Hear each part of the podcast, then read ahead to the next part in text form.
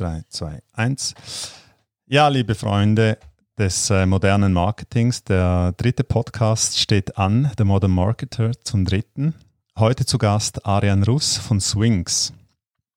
Auch ein ganz spannendes Thema und äh, ich freue mich in, in den nächsten Minuten ähm, mit, mit Arian dieses Thema ein bisschen vertieft zu, ähm, zu äh, erkunden. Ähm, Arian, vielleicht möchtest du kurz für unsere Zuhörer und Zuschauer äh, dich vorstellen, aber auch Swings, was ihr, was ihr da genau macht. Ja, lieber Darko, vielen Dank, dass ich hier heute dabei sein darf in deinem tollen Podcast. Ich bin, wie du schon gesagt hast, Arian Ruß heiße ich und wir sitzen in Köln, haben da eine kleine Marketingbude und ähm, ja, wir machen B2B Influencer Marketing. Das heißt, ähm, ja, B2B-Lösungsanbieter können dort sichtbar werden, wo die Interessenten noch wirklich aktiv Content konsumieren. Und das ist im Feed ihrer Meinungsführer auf LinkedIn, der klugen Köpfe auf LinkedIn mit einer starken Reichweite. Dort ähm, ja, setzen wir Kooperationen um und die werden dann von den Influencern auf LinkedIn und Twitter, aber hauptsächlich LinkedIn momentan ausgespielt. Das ist das, was wir machen. Wir haben dafür eine eigene Softwarelösung. Das heißt, darauf kommen wir bestimmt später nochmal zu, ähm, zu sprechen wie die Kooperation dann auch wirklich stattfindet. Und ähm, ja, das ist ein das ist ein Feld, in dem gerade ziemlich viel Bewegung drin ist, da auch die ganzen klassischen Kanäle wie Messen und ähm, ja, Präsenzveranstaltungen immer, ähm, ja, immer weniger werden momentan. Klar, jetzt fangen sie wieder an, das heißt, es ist natürlich sehr erfreulich, aber die Unternehmen sind auf der Suche nach neuen Kanälen, neuen Kommunikationswegen, um die Zielbranche zu erreichen. Und ähm, ja, da kam eben die Meinungsführer-Kooperation ins Spiel. Das machen wir jetzt seit circa einem Jahr. Ja, sehr aktiv eigentlich. Ähm, du hast gesagt, auf LinkedIn. Ist das bei euch nur auf LinkedIn, basierend auf der Technologie oder auf, auf der, äh, der, Solution, die ihr entwickelt habt, nur LinkedIn oder, oder ist es allgemein Influencer-Marketing für B2B? Also wir bespielen grundsätzlich alle Kanäle, über die man B2B-Einkäufe erreichen kann und über die es Experten der Industrie mit einem ausgeprägten Sendungsbewusstsein gibt. Das sind momentan die Plattformen der Stunde, LinkedIn, Twitter ist sehr interessant, aber auch Facebook ist äh, nicht zu unterschätzen. Das sind so die Plattformen, auf die wir uns momentan konzentrieren, mit dem Hauptfokus aber auf LinkedIn, einfach weil da momentan am meisten Aktivität drin ist. Okay. Wenn ich jetzt ein Unternehmen bin, ähm, keine Ahnung, ne, nehmen wir den Softwarebereich oder es, es könnte, könnte, ja, könnte ja ein Fensterhersteller sein im, im Baubereich. Wie gehe ich vor? Wie finde ich den richtigen Influencer? Fensterhersteller? Zum Beispiel. Genau. Ja, man schaut sich erstmal an, wer die Zielgruppe ist, wen möchte man erreichen und dann schaut man sich an, wer in dieser Zielbranche auf LinkedIn die Debatten eben wortführend anstößt wer, wessen Wort auf LinkedIn hat Gewicht und wer hat auch ein gewisses Renommee und eine Autorität in diesem Thema, wer hat dort einen Werdegang in dieser Industrie. Und ähm, ja, die findet man auf LinkedIn. Das ist nicht ganz so leicht, weil die Suchfunktion von LinkedIn da leider sehr spärlich ist. Klar, wenn man den Sales Navigator hat, für den einen oder anderen versierten LinkedIn-Nutzer ist der, ist da, ähm, der Sales Navigator eventuell ein Begriff. Ähm, dort kann man ja, sich auf die Suche machen. Wir haben ein eigenes System entwickelt, wie man die recht ähm, fix findet. Und ähm, ja, dann gilt es eben, diese Herrschaften für eine Zusammenarbeit zu gewinnen. Das sind alles, äh, das sind alles Prozesse, äh, bei denen man wissen muss, was wollen diese Meinungsführer, also welche, welche, welches Wertversprechen kommt bei ihnen an, was ist ihr eigenes, ihre Motiv, was sind ihre Motive überhaupt auf LinkedIn ähm, ja, aktiv zu sein. Und das ist, ähm, ja, das ist steht schon im, im Gegensatz zu dem, wie es auf Instagram funktioniert, wo man dann einfach einen Check überweist und dann ist das Ding eigentlich, ja, wo man, wo man einen Check ausschreibt und ähm, das Produkt hinschickt und dann wird das in die Kamera gehalten und schon ist die Influencer-Kampagne abgewickelt. Das ist bei weitem nicht äh, der Fall auf LinkedIn. Also die Dynamiken, ähm, die, ja, die sind ganz anders auf LinkedIn und da muss man sich mit, ähm, da muss man sich erstmal für öffnen und alles, was man so von den ähm, ja, Medien äh, über die, äh, von den Plattformen über die Endverbraucher angesprochen werden sollen, wie Instagram und äh, YouTube. Alles, was man von da kennt, müsste man im Prinzip vergessen und sich diesem Thema ähm, ja, B2B-Influencer-Kooperationen auf LinkedIn erstmal komplett neu widmen. Ge geht ihr da geht ihr da systematisch vor, wo ihr sagt, es, es gibt gewisse, gewisse Standardkriterien, ähm, die ein Influencer erfüllen muss? Oder ist das dann wirklich von Branche zu Branche und, und Unternehmen zu und, und Unternehmen verschieden? Ähm, interessanterweise kommen viele Unternehmen zu uns, die schon eine gewisse Vorstellung haben, die hier und da auf, einem, auf einer Veranstaltung, auf einer Tagung ähm, die die Branchenberühmtheit kennenlernen durften und sich dann unbedingt eine Kooperation mit dem Herrn äh, XY wünschen oder mit der, mit der Frau XY und äh, wir ihnen dann erstmal sagen müssen, was denn wirklich ähm, ja, vernünftige Bewertungskriterien einer, einer, einer äh, Persönlichkeit ist, mit der man erstmal digital kooperieren möchte. Da geht es nicht um, um, um Dinge wie, dass der einfach nur beliebt ist und oft Keynotes hält, sondern ähm, ja, die, die Online-Präsenz, die, die digitale Präsenz dieser Personen auf LinkedIn und Twitter, wir reden jetzt erstmal nur mhm. über LinkedIn, die beurteilen wir an anhand von mehreren Kriterien. Ähm, natürlich ist die Reichweite eine der Kriterien, aber sie ist nicht hauptausschlaggebend. Ähm, viel wichtiger ist die, ist die Themenautorität. Viel wichtiger ist es, ob die äh, Branchenkollegen diese Person als Autorität sehen, ihn als Experten sehen und dementsprechend auch vertrauen. Und ähm, ja, klassisches Beispiel, ähm, wenn er einen Gedanken auf LinkedIn teilt, ob sie ihre, ihre Vorgesetzten und Kollegen unter diesem Beitrag des Influencers verlinken, um sie auf äh, den Gedanken des Influencers aufmerksam zu machen. Das ist so ein, das ist so ein Kriterium. Ähm, wenn das erfüllt ist, dann ähm, ist das schon ein sehr starkes Indiz dafür, dass sein Wort in der, in der, in der Branche Gewicht hat. Und ähm, ja, genau. Und dann gilt es noch zu überprüfen, ob das thematisch zusammenpasst. Und ähm, ja, wenn dann diese Kriterien erfüllt sind, dann kann man den Weg gehen, ihn anzusprechen und ähm, ja, ihn für eine Zusammenarbeit zu gewinnen. Und, und diese, diese Analyse, ich meine, da, da, muss, da, da findet ja auch eine, eine, eine Qualitätsanalyse statt. Ähm, macht ihr das selber, also manuell, oder ist das dann eu, eure Lösung, eure Software? die das Unsere macht? Software ähm, bezieht sich nur auf die Art der Zusammenarbeit. Also bei okay. uns findet die, die Kollaboration mit Influencern über gemeinsam erstellte Panel-Videos statt. Mhm. Das heißt, der Wortführer eines Unternehmens, der mit einem Influencer zusammenarbeiten möchte, der hält ein Fachgespräch auf Augenhöhe mit ihm in Videoform. Dafür haben wir eine eigene Video-App gebaut, mit der diese Panel-Videos ähm, ja, kurzweilig erstellt werden können und vor allem sehr schlank im, der, äh, im Aufwand für den Influencer erstellt werden können.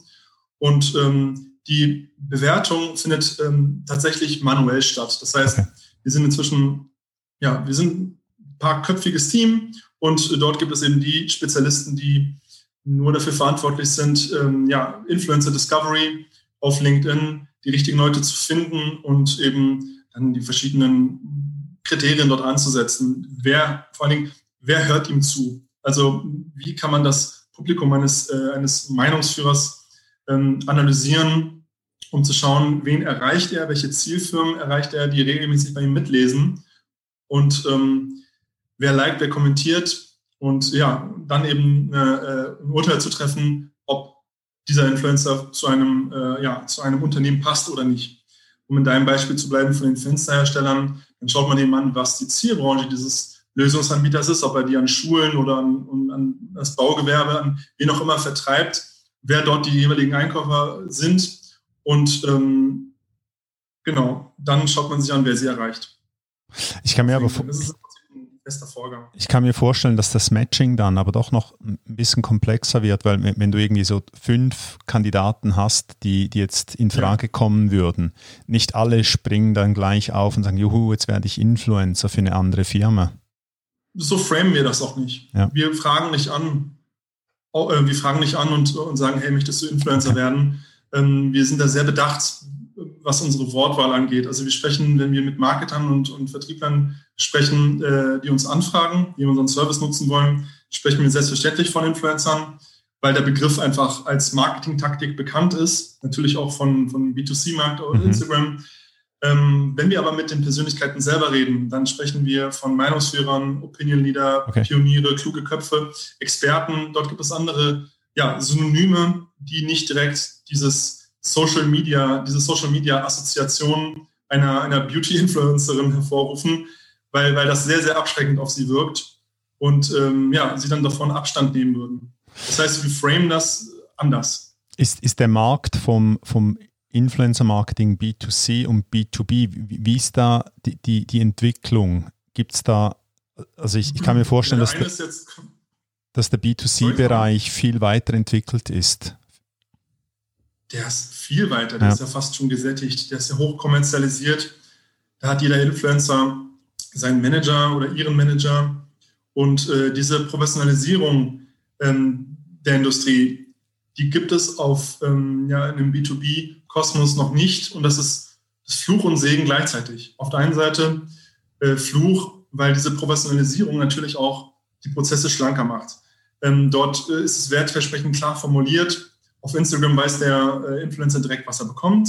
Er bekommt Geld, Geschenke und wenn er Glück hat, noch eine namhafte Markenkooperation, die er in sein Portfolio auf, aufnehmen kann. Auf, ähm, ja, wenn du einen IT-Leiter, wenn ich dich beispielsweise mhm. anfragen würde, dann, ähm, ja, dann erstmal ist da diese fehlende Professionalisierung ähm, auf der einen Seite eine Erschwernis, weil wir, ähm, ich über LinkedIn anschreiben, wir, wir eine E-Mail schreiben und ähm, dann erstmal die Frage ist, wer sind wir? Wir sind ein Startup und äh, beziehungsweise wir sind eine, eine agenturartiges ähm, Jungunternehmen und ähm, dann bist du erstmal skeptisch. Unsere Gesprächspartner sind im Schnitt 20 Jahre älter als ich und ähm, dort, sage ich mal, als Gesprächspartner auf Augenhöhe erstmal überhaupt den, den Fuß in die Tür zu kriegen. Dieses Problem hat bestimmt jeder junge Vertriebler, der die klassische Industrie anspricht. Und ähm, genau, und da es eben bei uns keine vorgefertigten Pfade gibt, die wir einfach nur so gehen können, ist das natürlich erstmal ein Problem. Also das heißt, ähm, wofür konkret sprich, ähm, fragt man ihn an? Über welche Wege kontaktiert man ihn? Ähm, wie findet dort äh, das, die Incentivierung statt? Wie findet die Abwicklung statt? Für all das gibt es noch keine vorgefertigten Prozesse, was aber gleichzeitig auch einen riesen Segen bzw. einen äh, großen Vorteil mit sich bringt. Und zwar der Markt ist nicht gesättigt. Das heißt, es, also die Sponsored-Beiträge auf LinkedIn, ähm, die sind noch sehr stark ähm, vereinzelt zu finden. Das heißt, es ist nicht so wie auf Instagram, wo es eine fast schon tägliche Werbeunterbrechung in den Instagram-Feeds gibt, die das Publikum schon erwartet und dann direkt wegswiped, sondern ähm, es ist noch Teil des organisch wahrgenommenen Contents auf LinkedIn und ähm, wird deswegen wirklich bis zum Ende konsumiert. Das heißt, die Markenbotschaft kommt an, sehr oft, und ähm, dementsprechend empfindlich wird eben ja, die Kaufentscheidung beeinflusst, werden die Leute erreicht mit, mit ähm, ja, werden die Leute erreicht von den Wortführern der Unternehmen mit ihrer Persönlichkeit vor allen Dingen. Wir machen keine plakativen Placements. Das heißt, unsere, es sieht, es ist keine Werbung. Es ist ganz klar keine Werbung. Mhm. Der Influencer stellt kein, äh, kein, wird keine Kaufempfehlung aussprechen. Mit der würde er Gefahr laufen, seine eigene Reputation zu gefährden. Das heißt, viele der wirklich guten Leute kriegt man damit nicht, wenn man ihnen sagt, hey, kannst du dich nicht filmen, wie du meine Software benutzt und dann um den Link zu unserem, zum, zum, zur Terminierung unseres Demo-Meetings posten, zu unserer Landingpage. Da wirst du die guten Leute nicht bekommen. Und ähm, ja, deswegen muss die Form der Zusammenarbeit eine, eine Natur haben, die beiden, äh, die beiden ja, schmeckt, bei denen sich beide wohlfühlen. Gehen, gehen eure Kunden, die euch jetzt anfragen, ähm, wenn ein Unternehmen kommt und sagt, hey, wir, wir interessieren uns dafür, gehen die, gehen die bewusst in, in, in ein Engagement mit euch, wissen, dass, dass, diese, dass diese Kooperation dann auch längerfristig sein sollen? Ich kann mir vorstellen, bis hier mal Resultat, bis Resultate vorliegen, dass das eine, eine, eine gewisse Zeit braucht. Genau.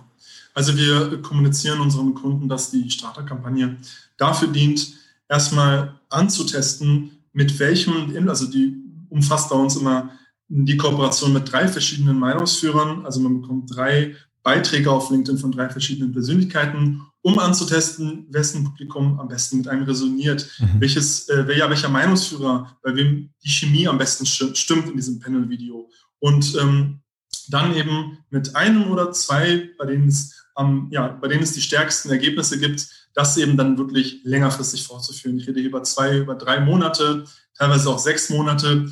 wenn die jeweiligen Budgets dann dafür freigegeben werden und man sagt, okay, das ist jetzt wirklich, das hat ähm, den Return, den wir uns gewünscht haben und das fühlt sich gut an. Wir können damit auch unser, unser Branding und Markenbewusstsein auf LinkedIn nachhaltig steigern.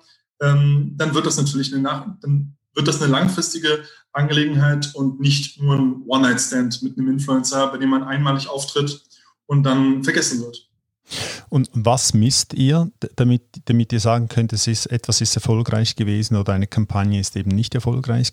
Was sind das für Zahlen, die ihr damit messt? Genau, also wir befinden uns hier auf, der, ähm, auf LinkedIn, das ist eine Awareness-Plattform und deswegen muss man Awareness-Metriken als Erfolgsmesser ansetzen.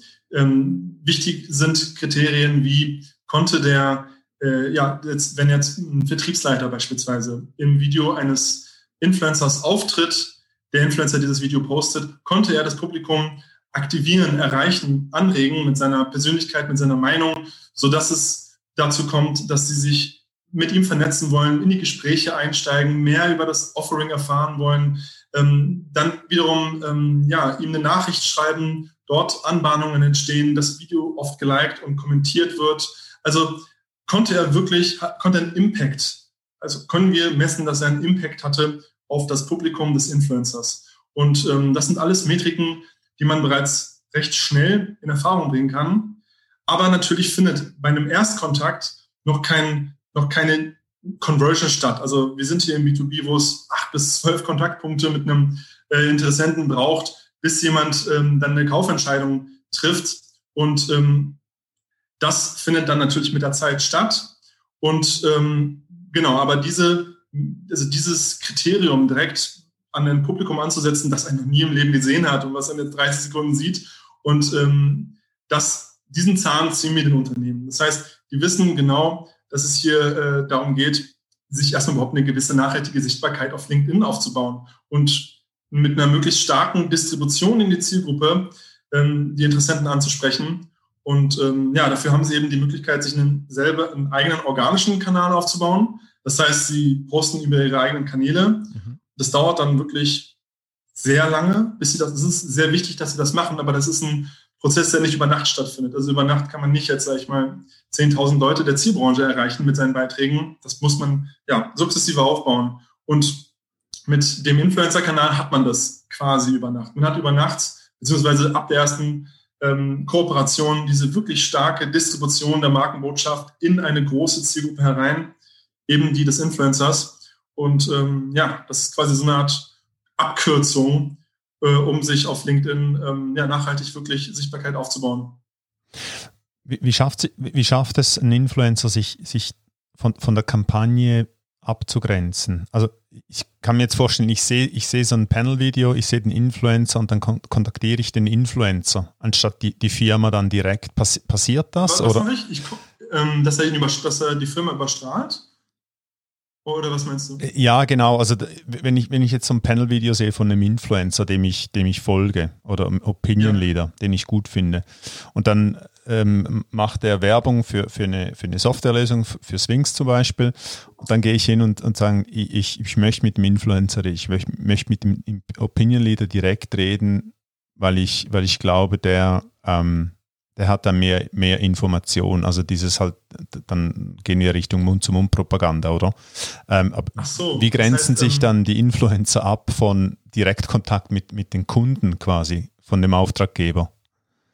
Das ist tatsächlich noch nie vorgekommen. Ich okay. bin ja mit beiden Parteien in Kontakt, sowohl mit den Influencern ja. natürlich selber, die sind, wir haben inzwischen knapp 60 in unserem Board mhm. und ähm, wissen, wie der, also ja, im, wieder das Echo des Publikums nach einer solchen, ähm, ja, nach so eines solchen Panel-Videos äh, war, die, das, die der Influencer bei sich eben mit seinem Publikum teilt. Und ähm, da sind eben eher Reaktionen wie, dass es ein sehr kurzweiliges Format ist, wie der ähm, Panel-Partner dort eingeblendet wird. Das ist so ein Video- und Videokonzept mit unserer App. Und ähm, dass, dass sie sich mehr von diesem Format wünschen. Das heißt, unsere Videos haben im Schnitt 30 Prozent höhere Ansichten als die anderen Videos, die der Influencer postet. Also sind sehr gerne gesehen und ähm, dass jetzt der Influencer als, als, äh, als Kommunikator des äh, kooperierenden Unternehmens gesehen wird, ist tatsächlich noch nie stattgefunden. Also okay. da kann das Publikum schon unterscheiden. Okay. Und die Videos, die kommen so gut an, weil ihr die speziell scriptet oder was, was macht den Unterschied? Nicht gescriptet. Wahrscheinlich genau nicht gescriptet, weil sie eben echt sind. Okay. Also bei uns bekommt weder der Influencer in den Mund gelegt, was er zu sagen hat, noch das Unternehmen. Beiden geben wir nur, geben wir nur Feedback. Das heißt, mhm. wir geben dem Unternehmen Feedback ähm, zu ihrer Themenwahl und der Influencer hat quasi freie Wahl. Es gibt einen Freigabeprozess. Selbstverständlich gibt es den, genauso wie auch auf Instagram, dass der, ähm, ja, dass der Advertiser einmal das Video sichtet, bevor es dann auf, äh, für die Veröffentlichung auf LinkedIn freigeben wird.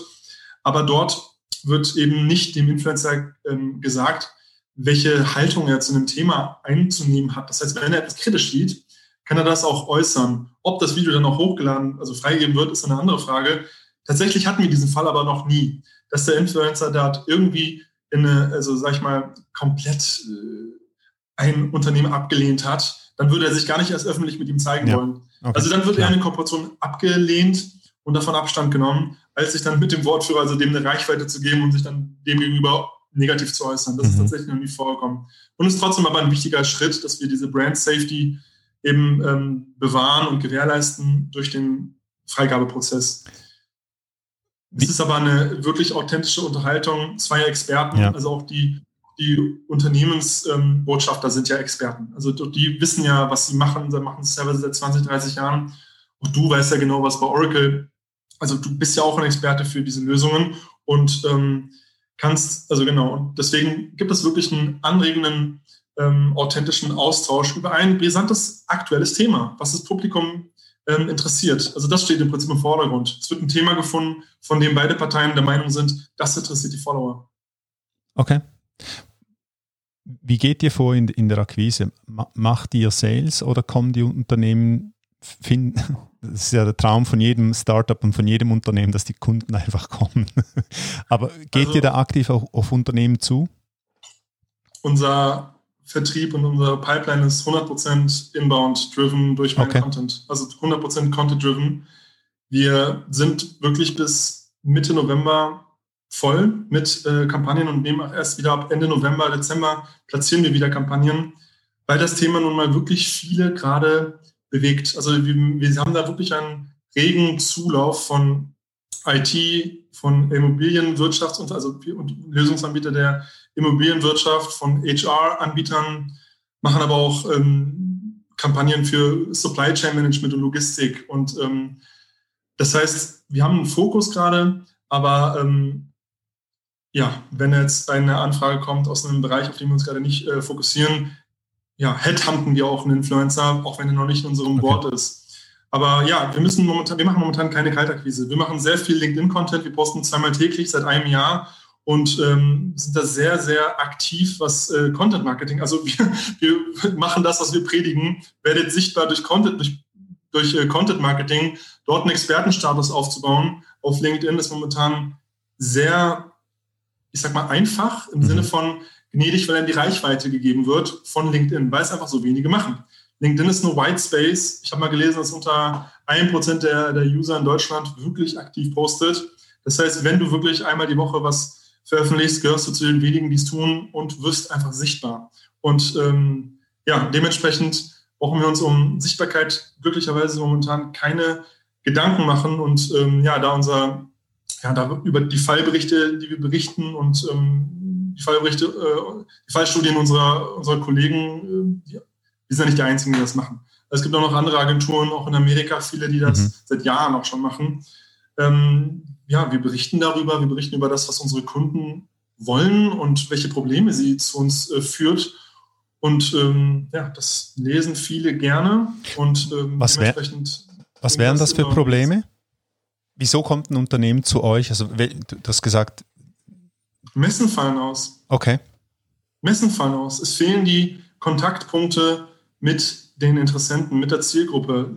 Alle haben ihre, ihre Vertriebsziele intern und jetzt können sie nicht mehr auf Veranstaltungen den Kunden erreichen. Präsenztermine fallen immer mehr aus und ähm, auf einmal werden digitale Plattformen stärker. Auf einmal ist der, ist der 50-jährige IT-Leiter und Geschäftsführer auf LinkedIn zu erreichen und ähm, man muss nicht mehr drei Umwege gehen, um an ihn ranzukommen, sondern man muss ihn einfach mit attraktiven Inhalten ähm, engagen und dann kommt der zu dir. Also was gibt es Einfaches als das? Wirklich. Also jeder, der nicht einmal die Woche auf LinkedIn postet, dem vergeht da wirklich eine Riesenchance gerade.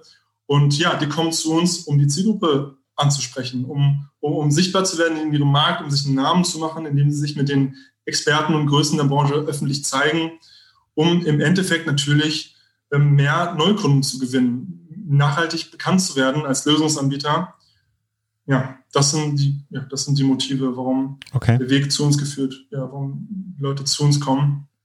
Das sind alles keine neuen, äh, also das sind äh, alles die alten Probleme. Also wie, auf welchem Parkett muss ich mich bewegen, um meine, um die Interessenten zu erreichen? Damals waren das halt, ja, es war, es waren schon andere äh, ähm, Spielfelder.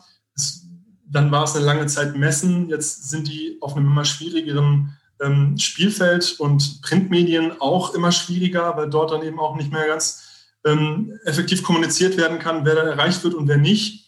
Ähm, viele Printmedien stampfen ja auch immer mehr auf ein, was sie machen. Clippings bei PR-Agenturen werden immer indifferenzierter und ähm, ja, weniger, weniger attraktiv. Äh, und jetzt muss man gucken, wie man die Leute über digitale Kanäle erreicht. Und wenn man sich anschaut, welche, ja, welche vertrieblichen Erfolge da äh, viele Unternehmen äh, feiern, teilweise auch in Amerika, die ihr komplettes, also die wirklich einen Großteil ihrer, ihrer Umsätze. Also teilweise macht, glaube ich, bei, bei Drift über 50 Prozent der Leads aus, die wirklich nur von Content Marketing resultieren, von einer Handvoll Wortführer von Drift. Ähm, dann ist das wirklich interessant, was man damit Content gerade umsatztechnisch bewegen kann. Ja, das finde ich wirklich beeindruckend. Wie lange braucht es, bis, bis, bis du einen positiven ROI hinkriegst für ein Unternehmen? Der positive ROI ähm, da muss, also das ist eine äh, interessante Frage, die du stellst, weil man fragt sich, okay, was soll ich posten auf LinkedIn, um einen Neukunden zu gewinnen, um X, mhm. Y, wie, wie viel auch immer Leads zu generieren. Und äh, da muss man sich vor Augen führen, dass es nicht ein einzelner Beitrag ist, den man auf LinkedIn posten kann, der einen Neukunden bringt, sondern es ist immer die Gesamtheit der Beiträge.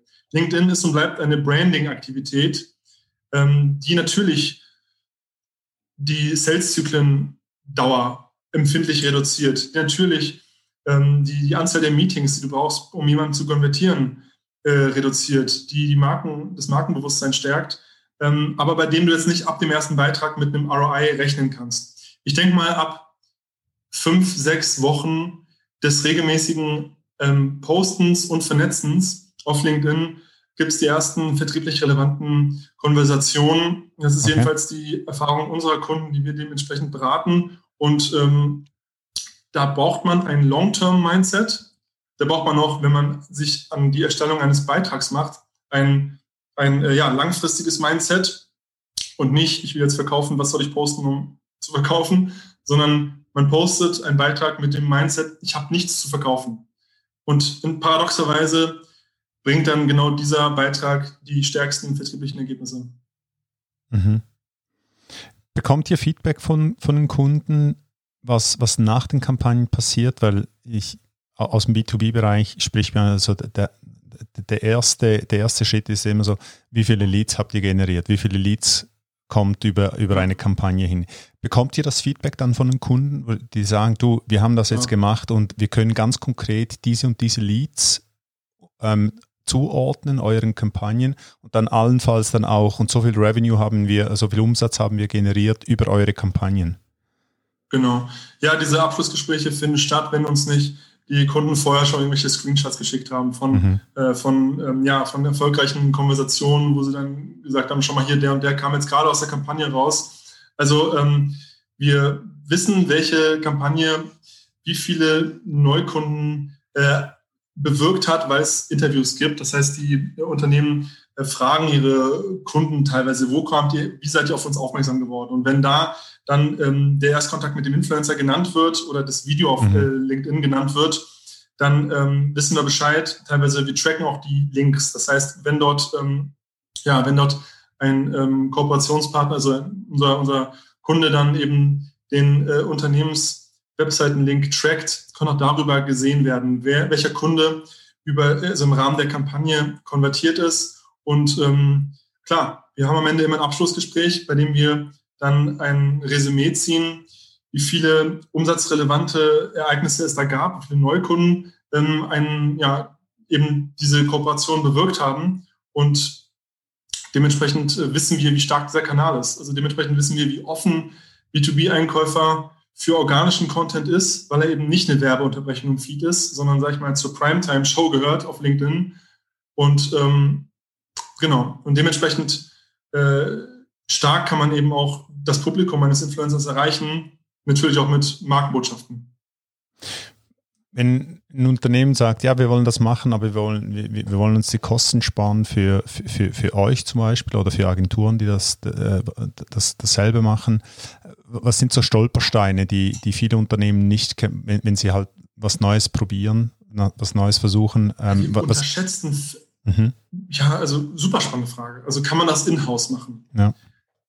Äh, das ist eine super spannende Frage. Wir sehen ja, dass, also, dass einige unserer äh, Kunden zu uns kommen mit den Worten, bitte rette hier was. Entweder wir haben das mit einer anderen Kampagne gemacht, oh, äh, Agentur versucht und es ist in die Hose gegangen, oder, was oft vorkommt, wir haben es selber versucht, haben denen viel Geld gezahlt und ähm, dann ist das aus irgendeinem Grund gescheitert, weil eben nicht die, die, die, ähm, die Gesetzmäßigkeiten und Regeln der ähm, Plattform LinkedIn befolgt wurden, sage ich mal, wo dann in irgendeine, auf irgendeine Landingpage mit, mit gated Content gefunnelt werden sollte oder da haben die dann mit dem Influencer einen Beitrag erstellt, der dann nur ein Teaser ist, aber keinen wirklichen Mehrwert dem Publikum bietet.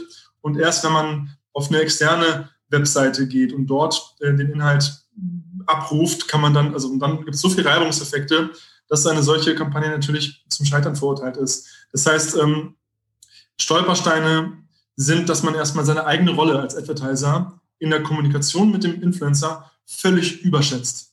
Völlig überschätzt mhm. das Interesse, was der Influencer am eigenen Produkt hat. Den interessiert dein Produkt nicht. Also was du machst und wo, also dein Unternehmen ist dem erstmal völlig egal. Und da muss, dem muss man sich erstmal bewusst werden. Und, und dann findet man die Leute, denen es nicht egal ist. Das heißt, viele schicken dann einfach in der ersten E-Mail One-Pager oder irgendwelche Produkt-PDFs und denken mir dann, warum liest der meine Produkt-PDFs nicht durch? Was erlaubt er sich?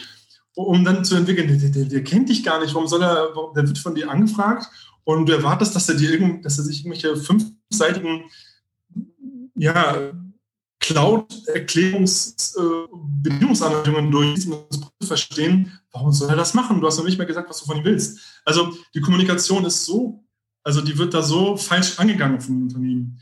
Die, die Influencer werden nicht menschlich angesprochen, sondern die werden nur als Werbemultiplikatoren angesprochen mhm. und gar nicht als Mensch ernst genommen. Und äh, das ist eine Sache. Das heißt, wirklich ein wirkliches Interesse erstmal ähm, zu kommunizieren am, am Influencer und warum man sich für ihn entscheidet und äh, dann erst auf, sage ich mal, eine, eine mögliche Synergie zu sprechen zu kommen. Das ist so eine Sache. Dann ähm, ja zu, wie gesagt, zu langatmige Briefings, zu viel werblicher Content. Also das heißt, dem Influencer einfach zu sagen, warum kann er nicht einfach meine Fallstudie posten? Warum kann er das nicht einfach machen? Also das wird er halt nicht machen, weil er von seinem Publikum geschätzt und respektiert wird, eben weil er nicht stumpf irgendwelche branded Inhalte ähm, ausspielt, sondern eben seine Meinung dazu veröffentlicht. Was ist denn seine Perspektive auf die Themen? Das möchten, die, äh, das möchten seine Follower von ihm hören. Und deswegen wird man ihm für ein bloßes, kannst du nicht mal eine Landingpage posten, Anfrage, wird man ihn nicht gewinnen können, sondern etwas, was wirklich Substanz hat, muss es geben. Führt ihr solche Diskussionen mit euren Kunden auch am Anfang, bevor sie euch kennen? Ähm, wenn es nötig ist, ja. Wir mhm. lehnen auch viel ab. Also wenn wir sehen, da ist das da ist das Mindset noch ähm, im letzten Jahrhundert äh, stehen geblieben und ähm, passt noch nicht zu LinkedIn und zu den, ja, passt noch nicht dazu, wie man Content Marketing ähm, ja, angehen soll, damit es erfolgreich wird. Ähm, dann nehmen wir äh, natürlich Anfragen ab, weil das wird dann noch nichts. Die sind dann unzufrieden, weil die nicht, es, es muss immer passen von beiden Seiten, ja. Und, ähm, und natürlich geben wir den Tipps. Das heißt, wenn die jetzt wir sagen noch nicht jetzt, wenn die mit einer anderen Agentur oder weil sie es selber probieren wollen, versuchen wir ihnen das nicht auszureden, sondern wir sagen ihnen dann, schaut mal, achtet mal darauf, dass ihr eure E-Mails nicht mehrseitig lang haltet, sondern kurz und knapp und, ähm, und auch ein bisschen Respekt vor der Zeit des Influencers habt in der Ansprache. Und ähm, ja, genau, das ist natürlich, das sind Dinge, die wir dem Unternehmen sagen. Ähm, und dann, genau, dann funktioniert die Kommunikation dann auch. Und ich, ich würde gerne mal, mal so, so einen Fall durchspielen. Ja. Stell dir mal vor, es, es, kommt ein Startup zu dir, das hat eine SaaS-Lösung im, im Marketingbereich und, ja. äh, und, und, will halt jetzt auch über Influencer im B2B-Bereich ähm, auffallen. Wenn ich, wenn, wenn ich jetzt zu euch komme als, als CEO von diesem Startup und sage, guckt, wir haben, wir haben ein Budget, aber wir haben nicht ein großes Budget. Ähm, das ist das Ziel. Wir wollen, wir wollen Aufmerksamkeit generieren. Ge, geht ihr mal hin und sagt, wir haben einen Influencer oder, oder startet ihr mit drei, vieren zu, zu Beginn? Wir starten immer mit dreien. Also eine okay. einmalige, ähm, also eine Einmalkooperation sehen wir nicht als zielführend, sondern die Starterkampagne ist ein, ist ein Test. Ist ein mhm. Test, mit welchem Influencer das am besten funktioniert, um es dann nachhaltig weiterzuführen. Mhm. Und ähm, wenn wir sehen, das Startup hat ein Product Market Fit, also erstmal muss man sagen, Startups haben den größten Bedarf an Influencer-Kooperationen, eben weil ihnen eine Sache fehlt und das ist Autorität. Wenn man eine SaaS-Lösung für, ähm, für Chemietechnikkonzerne anbietet, dann bist du als Startup meistens in deinen 20ern und wirst erstmal nicht ernst genommen. Und dort kann man eben diese Autorität steigern, indem du dich mit den Experten der Branche zeigst, indem du dich öffentlich mit denen in Videos über das Fach unterhältst. Das hat natürlich äh, eine Auswirkung auf deine Wahrnehmung und auf dein Branding. Und auf einmal hören die Leute zu. Diesen Bedarf kennen wir und deswegen versuchen wir dort Lösungen zu finden. Wenn wir sehen, dass ein Startup noch keinen Market Fit hat, nehmen wir davon Abstand. Wenn wir sehen, dass ein Startup Vertriebsdruck hat, nehmen wir davon Abstand. Warum? Weil der Content sehr, sehr pitchend und werblich wird. Und das haben wir getestet. Wir haben wirklich A, B getestet. Da ähm, versucht ein, also versucht der Advertiser wirklich, der liest quasi seine Broschüre vor und ähm, der, der reiht ein Verkaufsargument neben das andere. A und B-Test war dann, der versucht das Publikum menschlich zu erreichen. Der, der fällt eher durch eine charakterstarke Haltung zu einem Zukunftsthema auf, was das Publikum wirklich interessiert. Und spricht überhaupt nicht über sein Offering. Interessanterweise hat der zweite Fall viel mehr Awareness für das Offering hervorgerufen, ja, weil die Leute eben angeregt wurden, wirklich menschlich erreicht wurden und entsprechend mehr über diesen Menschen und über das, was er macht, erfahren wurden und so dann auf der Landingpage ge, äh, ähm, gelandet sind. Also ein authentischer Lacher konvertiert besser als zehn aufgelistete Verkaufsargumente. Und ähm, wenn wir jetzt sehen, dass ein Startup all diese Kriterien erfüllt, genau, dann machen wir mit denen gerne eine Kampagne und ähm, genau, dann und dann wird halt geschaut, mit wem das am besten funktioniert und dann wird das weitergeführt. Ist Authentizität die neue Währung in eurem Bereich? Also unser Bereich ist ja der Bereich ähm, digitale Kommunikation, ist der Bereich Content. Mhm. Und Menschen ziehen Menschen an. Und authentische Menschen ziehen Menschen eher an als jemand, dessen Krawatte zu eng sitzt und der sich fünfmal überlegt, wie er welchen Satz formuliert und dann nur sachlich äh, irgendwelche Fachargumente äh, von sich gibt. Also me Menschen kaufen von Menschen, Menschen hören Menschen zu und deswegen sind die authentischsten Experten auf LinkedIn die, ja, die äh, erfolgreichsten. Ich sage äh, absichtlich Experten, weil Authentizität alleine nützt nichts. Du musst auch mit fachlicher Expertise glänzen. Du, du musst einen gewissen, ja, du musst nachweisen können, dass du in der Industrie ein bisschen was geleistet hast, dass du schon, dass du gearbeitet hast, sage ich mal, dass du ein bisschen ähm, was geschafft hast äh, in deinem Bereich und wirklich aus, ein, aus einem Erfahrungsschatz heraus erzählst und nicht nur dir irgendwelche Ideen zusammenreimst, die du dann postest auf LinkedIn. Also Echtheit alleine führt keinen, führt niemanden zum Ziel, aber Echtheit geführt, äh, ähm, kombiniert mit ähm, Erfahrung, mit, mit Expertise, ähm, mit Fachkundigkeit, das ist eine ziemlich reiz, äh, reizvolle Kombination. Mhm. Und was, muss, was musst du da kalkulieren für, für ein Startup? Oder ich, sind die Preise unterschiedlich? Oder wenn ich jetzt zu euch komme als Startup, wo starten wir? Ja. Genau, wie wir starten oftmals mit der ähm, Starterkampagne, die sich, wie gesagt, auf äh, drei Influencer-Beiträge bezieht und die liegt im recht günstigen Segment von 1500 Euro. Mhm. Das geht dann aber hoch bis in fünfstellige äh, ja, Budgets, je nachdem, wie, wie, aus, wie, also wie ausgedehnt man Kampagnen weiterführen möchte, ähm, mit wie vielen Influencern man dann monatlich weiterarbeiten möchte und wie lange. Das heißt, wir haben dann verschiedene Paketgrößen, drei Monate, sechs Monate, mit, mit zwei Influencern im Monat, mit vier Influencern im Monat, wie viele Beiträge auch im Monat. Mhm. Das heißt, dort gibt es dann Staffelpreise und ähm, genau, entsprechend ist dann eben die, die Sichtbarkeit, die damit erzielt wird. Und ihr geht, ihr geht hin, ich, sage, ich, ich gebe euch 15.000 Euro oder 15.000 Franken, ähm, dann, dann geht ihr hin und sagt, ja. 1500, nicht 15.000. Ja, genau, aber wenn ich jetzt 10 Starterkampagnen fahren, genau. also wenn ich jetzt einfach, ich, ich nehme jetzt auch einen Betrag, kann auch 20.000 sein, könnt ihr dann hingehen und sagen, wir haben unsere Schätzung, wenn, wenn du das investierst, bekommst du die Leistung von uns. Ja, also ja. wir, ähm, genau, wir geben natürlich die Erfahrungen von unseren letzten Kunden wieder. Wir mhm. wissen, ähm, welcher Kunde in einem ähnlichen Offering in, im selben Segment welche Ergebnisse mit welchen Influencern erzielt hat. Und ähm, diese, diese Resultate, die teilen wir unseren Kunden mit, an denen können sie sich orientieren. Und wenn sie dann am Tag der also wo sie ihr Video filmen. Das mhm. heißt auch, das Unternehmen muss performen. Das muss am Tag eins performen, wenn er sein Video aufnimmt und dem Influencer zuschickt, mit dieser dann seine Perspektive hinzufügt, muss er performen und am Tag zwei muss er performen, wenn das Video online geht. Dort dann auch mitkommentiert, die Kommentare der äh, Follower beantwortet, sich mit den Leuten vernetzt und in die Gespräche einsteigt. Ähm, das heißt, er muss natürlich auch seine ähm, Hausaufgaben machen er muss LinkedIn verstanden haben und äh, sich dort, ähm, sag ich mal, wohlfühlen und nicht das erste Mal für die Kampagne sich überhaupt einen LinkedIn-Account erstellen.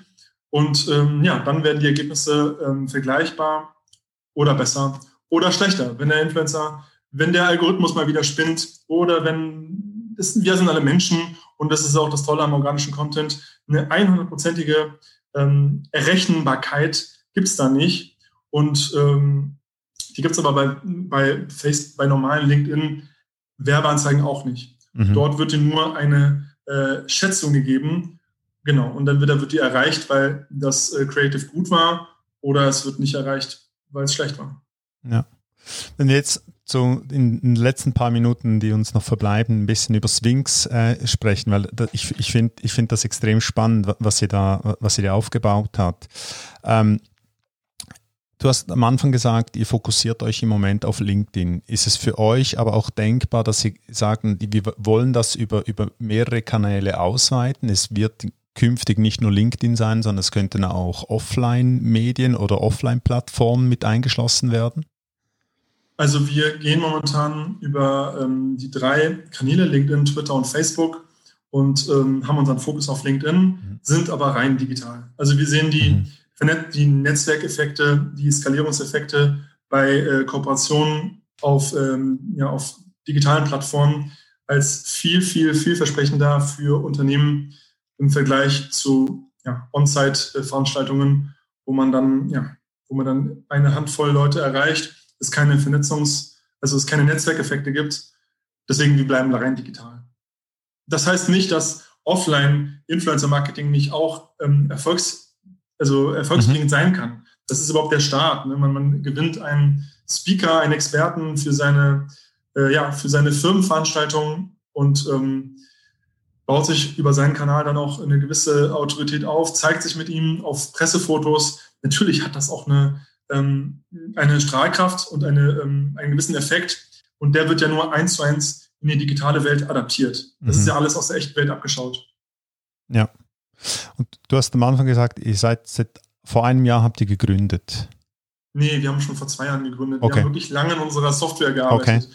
Also wir haben wirklich lange, lange im stillen Kämmerlein in der Software gearbeitet, hunderte Interviews mit Influencern und mhm. Unternehmen geführt, bis wir wussten, also wir haben unsere App mit Influencern gebaut in der Frage, wie soll Content aussehen, bei dem ihr Lösungsanbietern, die ihr nicht kennt, Sichtbarkeit auf eurem Profil gewährt und dann kam eben dieses Panel-Video-Format dabei raus. Und wir sind dann aber vor, vor, keine Ahnung, 15 Monaten circa dann wirklich mit dem Offering an den Markt gegangen. Ja, und das macht ihr für den deutschsprachigen Raum oder überregional? Für den Dachraum. Für den Dachraum, ja. Genau. Mit, mit, Fokus auf, auf deutschsprachig. Genau, wir haben ein paar Kampagnen auch in, also jetzt in England machen wir gerade eine, wir haben auch schon zwei in Amerika gemacht. Ähm, fokussieren uns momentan aber auf den deutschen Raum. Ja. Für die Zukunft aber Wachstumspotenzial. Auch also der, der US-Markt ist äh, aus vielerlei Hinsicht auch sehr spannend. Also dort sind Beiträge auf LinkedIn viel stärker äh, diskutiert. Leute sind nicht so scheu, ähm, wie in Deutschland einen Beitrag öffentlich zu kommentieren. Mhm. Dort ähm, kommentiert der, der 50-jährige Marketingmanager mit dem, mit dem, mit dem Vertriebswerkstudenten, die, die diskutieren da öffentlich miteinander. Und ähm, ja, und dementsprechend, also wenn es mehr Engagement gibt, gibt es mehr Reichweite. Dementsprechend ist natürlich dort das Werteversprechen für amerikanische Kunden nochmal mal einiges höher. Und ja, deswegen sehen wir das natürlich dort auch sehr vielversprechend. Aber ja, jetzt starten wir gerade in Deutschland, haben hier sehr viel Spaß an dem, was wir machen. Und ähm, deswegen sind wir erstmal zufrieden. Also wir haben jetzt auch keine, also wir sind jetzt nicht irgendwie, dass wir auf, auf Krampf skalieren müssen. Mhm. Wir, jetzt, wir schließen uns hier die ganzen Prozesse erstmal langsam und Schritt für Schritt. Und dann schauen wir uns mal, was die nächsten Jahre bringen. Aber die Türen sind auch für Schweizer Kunden offen. Wir haben auch schon eine Schweizer Kampagne ah, okay. gemacht. Wir haben auch den Patrick äh, Müller an Bord. Also wir haben ein, zwei Schweizer äh, Experten bei uns an Bord und ähm, ja, also das, das ist genauso wie in Deutschland. Ja. Sind sich nicht viel. Stellt, stellt ihr ein, ein unterschiedliches Userverhalten auf LinkedIn fest bei den, bei den Ländern? Sind die Deutschen eher kommunikationsfreudig, mitteilungsbedürftiger als die Schweiz oder die Österreicher oder gibt es da Unterschiede? Kann ich ehrlich gesagt nicht beantworten. Also ich sehe es als sehr ähnlich. Ich sehe die Mentalität okay. ähm, und, und, und ähm, die Betrachtung, wie man ähm, ja, Plattformen wie äh, LinkedIn, wie man sich dort ähm, verhält, sehe ich als sehr ähnlich, was ein Österreicher, was ein Schweizer, Deutscher. Also ich ähm, sehe da keine wesentlichen Unterschiede. Es gibt eine gewisse Scheu, öffentlich ähm, die Gedanken zu teilen bei Entscheidungsträgern. Das finde ich schade. Mhm. Das ist in Amerika anders. Dort gibt es mehr Rampensäue, sage ich mal. Ähm, dort gibt es mehr Sendungsbewusstsein bei, bei Inhabern, bei, bei, äh, ja, bei Entscheidungsträgern, die jetzt auch schon, die jetzt nicht mehr 30 sind, sage ich mal. Das finde ich schade, dass es in Deutschland da noch eine gewisse Scheu gibt. Gleichzeitig habe ich dafür Verständnis. Ich kann es verstehen. Also auf LinkedIn zu posten ist nicht sehr prestigeträchtig. Gibt, gibt ähm, ja, gibt, gibt äh, angenehmere Sachen, als einen Beitrag auf LinkedIn zu posten, wie beispielsweise in einem Podcast eingeladen zu werden, wie jetzt gerade. ich denke mal dafür, also Tipp an alle, die ihren Vorgesetzten zu mehr LinkedIn-Aktivität mhm. ähm, bewegen möchten, stellt ihn als, also stellt ihn genau dieser Podcast-Situation, in der wir gerade sind, stellt ihm als Experten Fragen, filmt das, zeichnet das auf und postet das auf LinkedIn, weil dieses ähm, jetzt Beitrag erstellen und dann irgendeinen Text dahin schreiben, da fühlt man sich nicht als Experte. Das ist so Facebook-mäßig und ich denke mal, da hat auch LinkedIn noch viel Nachholbedarf.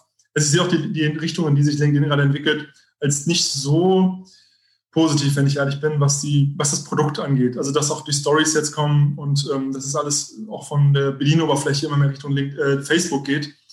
Aber gut, das ist ein anderes Thema. Ähm, ja, ich sehe da keine Unterschiede im Dachraum. Ich finde, die sind alle von ähnlichem Schlag, was ihr LinkedIn-Verhalten betrifft. Okay, das deckt sich mit, äh, es, es gibt, gibt so einen alten Professor aus Holland, äh, Gerd Hofstede, der hat mal so eine, so eine Kulturanalyse gemacht, weltweit, und da hat er so verschiedene Kulturdimensionen äh, gezeigt. Und obwohl die Schweizer immer sagen, ja, wir sind ganz anders als die Deutschen, die Deutschen sagen, ja, die Schweizer, das sind ein ganz spezielles Volk und die Österreicher sowieso noch. Ähm, ja. Die Schweizer und die Deutschen sind gemäß der Kulturanalyse von, von Gerd Hofstede sind sie sich sehr ähnlich. Auf der Ebene. Ähm, letzte Frage zu, zu Swings. Wo geht die Reise hin? Was ist die Vision? Ähm, ach, die Vision ist erstmal, dass wir die nächsten Kampagnen ja, erfolgreich durchführen, dass sowohl die Influencer sich wohlfühlen äh, und nachhaltig mit uns zusammenarbeiten wollen, dass die Kunden an einer weiterführenden Zusammenarbeit interessiert sind. Ja, Vision, natürlich haben wir eine Vision, aber ähm, ja, also ich finde, man sollte auch als, äh, als, als Startup, wie wir es sind, kleine Brötchen backen und als nicht äh, die große, also wir sehen natürlich interessante Märkte, sowohl in äh, den USA als auch in, ähm, ja, in ein paar asiatischen Ländern, die wir spannend finden und wohin wir uns entwickeln möchten, auch formattechnisch. Aber ähm, also wir möchten mit mehr Formaten experimentieren, wir möchten mit einer okay. Audio-Kooperation zusammenarbeiten. Nicht jeder ähm, Vertriebler möchte vor die Kamera.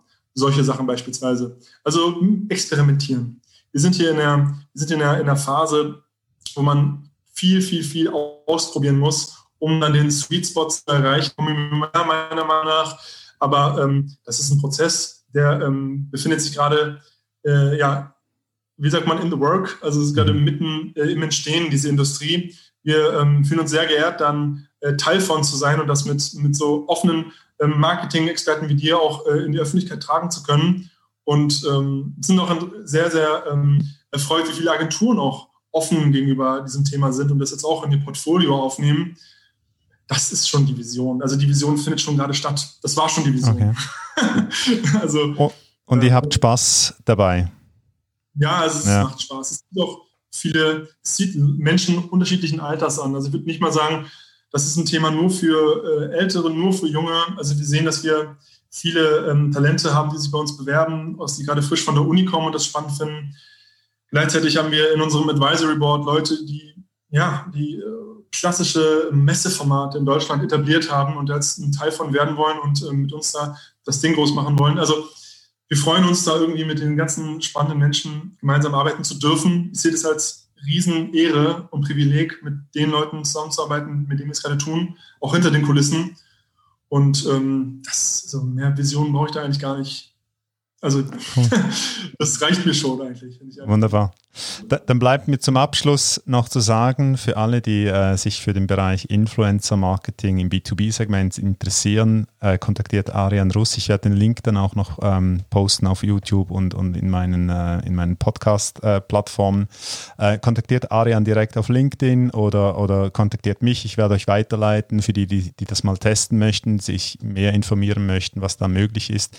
Ich kenne ganz, ganz ganz, viele Schweizer Firmen äh, im B2B-Bereich, die das ähm, interessieren könnte und die das sicher auch, ich sage jetzt nicht nötig hätten, aber die das nötig hätten, ja. einfach, mal, ja. einfach mal aus der Komfortzone auch, auch rauszukommen. Ja, das ist es. Arian, ich danke dir herzlich für deine Zeit, für deine Insights, ähm, dass wir und, und ich auch, dass ich etwas Neues lernen durfte. Ähm, ähm, und äh, ja, wünsche euch weiterhin extrem viel Erfolg. Wenn ich irgendwas für euch tun kann in der Zukunft, wenn, wenn ihr irgendeinen Link braucht oder so, einfach melden, herzlichst gerne. Ähm, ich gebe dir noch die Möglichkeit, so ein Abschlusswort zu sagen. Wir sehen uns im Feed von LinkedIn. Alles klar, das passt doch, oder? Vielen Dank, dass ich hier, bleiben, hier sein durfte, lieber Darko, hat mich Gerne. sehr gefreut. Hat Spaß gemacht. Super. Schönes Wochenende.